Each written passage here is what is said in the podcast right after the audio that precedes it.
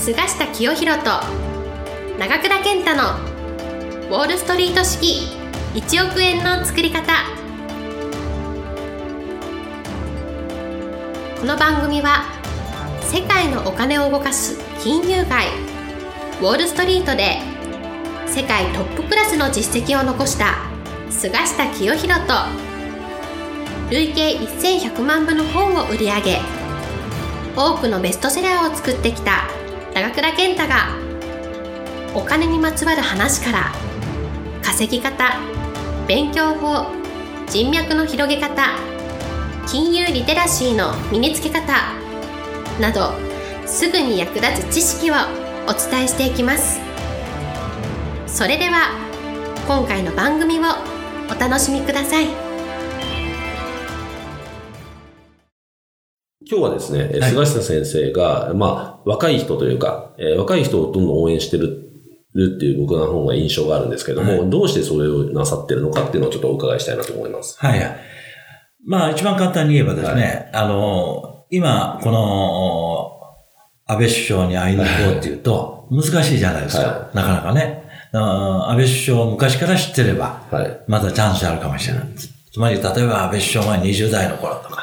30代の頃、うん、どっかで接点があった。そういう人たちが今、安倍首相の友人なんですよ。はい、だから、ビジネスっていう面で考えても、あるいは自分の長い人生で考えてもですね、若い人とたちとの接点を持つということは、将来の自分の布石になってくるわけですね。はい、まあ、戦略的に言えば。はい。はい。それはまあ一つの理由です。私が若いこのベンチャー起業家を応援したり、はい。っていうのは、将来が楽しみなわけですよ。ええ、将来もしかしたらソフトバンクになるかもしれない。はい、ね、今、孫さんに会いに行くよりも、将来ソフトバンクになるような人、もうそういう人たちにその接点を持つことが、今後の自分のビジネスにも役立つし、はい。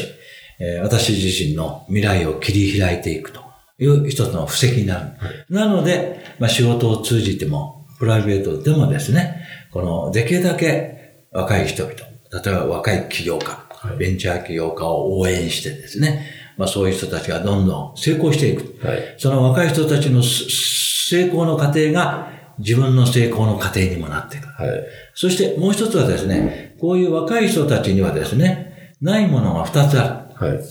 これはお金と人脈がないんです。はい、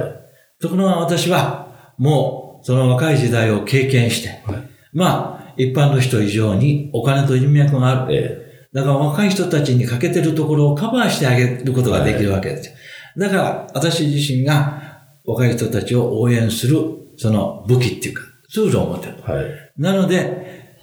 若いベンチャー起業家を育てれば、お互いにシナジー効果があるわけ、はい、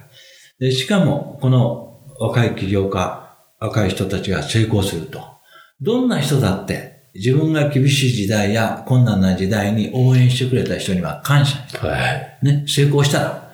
この菅下さんに世話になったんだから、なんか、菅下さんの役に立ちたい。はい、普通はみんなそう思うわけ、はい、なので、この、なんか一見、今まだ成功していないベンチャー企業家を応援することは、まあ、損得で考えれば、損じゃないかと思う人がいるかもしれないが、それはあまりにも近視眼的な、この目先の利用ことなので、えー、長期的な長い目で見た自分のこの利っていうか、あるいは自分にとってプラスという面で一つは応援してます。これは一つ。えー、それだけでなくてですね、えー、先週はあの、うん、大阪のある大学に行って、はい、起業家育成シンポジウムというのも行ったんですが、これはこのシンポジウム、セミナー、に集まった100人以上の人は、現役の学生さんたちなんですね。えー、学生さんたちのところに行って私がスピーチしたり講演しても、今現代の私のビジネスには何のこの益もない。はい、プラスもない。えー、東京に行って仕事してた方がお金を生み出す。はい、儲かるかもしれない。ではなんで行くんだということになると、これは先ほど言ったベンチャー起業家を支援して将来その蒔いた種を刈り取るというような気持ちだけでなくですね、若い学生さんたちが、この、これから社会に出て何したら、な、これから社会に出て何をしたら成功するか、どうすればいいか、そういうことをみんな考えてると思うんです。そこへ我々の経験をお話しして、これから社会に出る人たちにとって何かヒントを与える。ということができればですね、もちろんその大学の学生さんたちにとっては非常にいいセミナー、いい時間になると思うんですね。えそうすると、この将来どういうことになるかというと、この学生さんたちがですね、もう私がただ一回この講演しただけで、いつまでも覚えてくれてるんですね。そして、まあ、あ波及効果を言えば、あの、全国で菅下応援団ができると、ね。菅下さんの本を読んだらプラスになるというようなね、ことになってですね。要はですね、人間っていうのは成功するためには自分一人の力では成功できないんですね。どんな才能があっても。だから、この、できるだけ多くの人が自分を支援してくれる。応援してくれる。もう自分がどんなに力があって成功しても一人でおごる、一人おごれるんじゃなくて、はい、えー、自分の成功を他のいろんな人に分かち与えたい。はい、自分がこの社会に出た時に、この経験した困難、それをまた乗り越えた経験、こういうものを学生さんたちに話す。はい、あるいは社会に出たまだ2、3年ぐらいの若い人たちに話す。それが彼らのすごいいいヒントになって、プラスになる。そうするとこの人たちはものすごい感謝して、私の気がつかないところで、菅下応援団になってくれる。これは相当大きな私の人生にとってね、プラスの要因だ。つまり、いい評判ができるわけです。はい、その自分にファンが多くできる。いい評判ができる。というようなことはですね、長い人生の中で必ず役立って、自分自身のプラスになってくると。こういうふうに僕は考えてるわけです。えー、なので、例えばですね、この、まあ、いろいろ、かって、えー、あの、立派な人がいて、あの、この格言なんかを残していますけれども、はい、確か壁眼録っていうところの中にある言葉なんですが、石殿の家に余計ありっていう言葉がある。はい。積電って全いいことを積み、積み重ねて、はい。はい、余計っていうのは余る計っていうのは服のことですね。はい、この、利益のことこれはどういうことかというと、この生きてる時にいいことをいっぱいしてると、あなたの子孫にいいことがありますよ、ね。あなたの家にいいことがありますよと、昔の立派な学者が言って、まあ、石殿の家に余計あり。うん、まあ、私はそういうことを考えて、この、今すぐは自分の利益につながらないけど、はい、頼まれれば全国どこの大学の若手の若い人々のために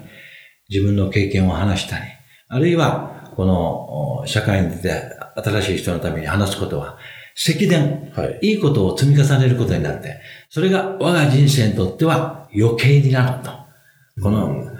いいことがやってくる。はい、私だけでなく、私の子孫にも余計があると。まあ、これが私の好きな言葉の一つです。はい、えー、ありがとうございました。はい、えー、まあ、菅先生ご自身が持ってるものを、こう、若者だったりとか、それを持ってない人に、えー、まあ、与え続けた結果、えー、まあ、応援団ができて、そうです。まあ、いろんなものを結局連れてくる。実際ね、はい、菅下先生の周りには、こう、若手の起業家がどんどんどんどん集まってきて、はい。で、本当に、えー、僕がご紹介した企業なんかも、先生に紹介したら一気にもう上場まで行ったところ,、ね、ところまであるぐらいなので。ね、わずかに3年の間に東証一部がそうですね。そういう会社もあるので、えー、本当に、えー、菅井先生がやってることっていうのは、あの、若い企業家にとってね、希望になるんじゃないかなというふうに思います。そうですね。はい、今、若い人を応援して、自分の、私自身の未来を豊かにする。はい、これが今回の私の締める言葉です。はい、ありがとうございました。はい。本日の番組はいかがでしたか？この番組は毎週お送りしております次回も楽しみにお待ちください。